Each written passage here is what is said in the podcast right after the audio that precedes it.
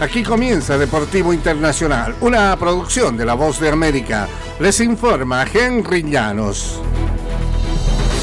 En el fútbol internacional, las anteriormente dominantes estadounidenses fueron eliminadas de la Copa Mundial de Fútbol Femenino luego de caer en la tanda de penales tras un empate sin goles frente a Suecia en octavos de final el domingo.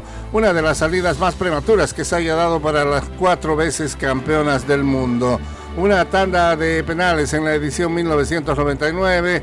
Eh, tuvo un desenlace muy distinto y lanzó a Estados Unidos a las primeras posiciones del balompié internacional.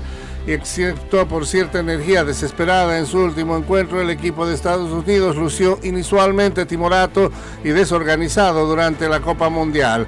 Las bicampeonas del mundo comenzaron su andar con una victoria ante Vietnam y dos decepcionantes empates frente a Holanda y Portugal cayeron víctimas de la paridad en el crecimiento del fútbol femenino y ahora ya no son más una potencia.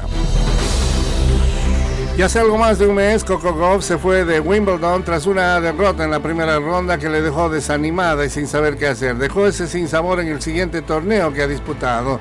Y al repuntar la final de cada set, la estadounidense derrotó el domingo a la griega María Zakari 6-2-6-3 en la final del abierto de Washington para conquistar el cuarto título de individuales en su carrera.